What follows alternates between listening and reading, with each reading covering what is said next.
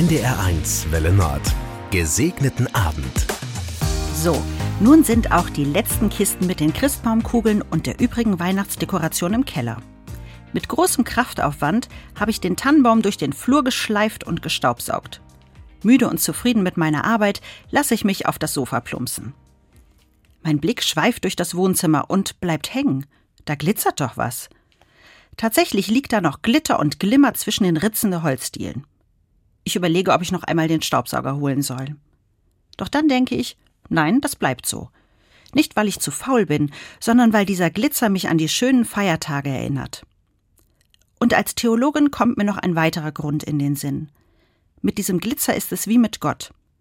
Da gibt es Zeiten, da spielen Gott und seine Geschichten eine große Rolle, wie an Weihnachten. Und ich meine, dass ich ein bisschen mehr von ihm verstanden hätte.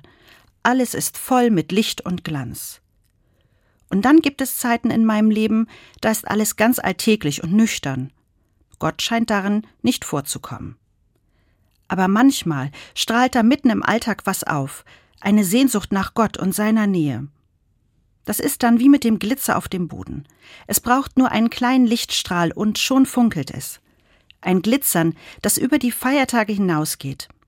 Manchmal müssen wir nur die Perspektive ändern, um es zu entdecken. Einen gesegneten Abend wünscht Ihnen Ihre Anne Köp vom Erzbistum Hamburg.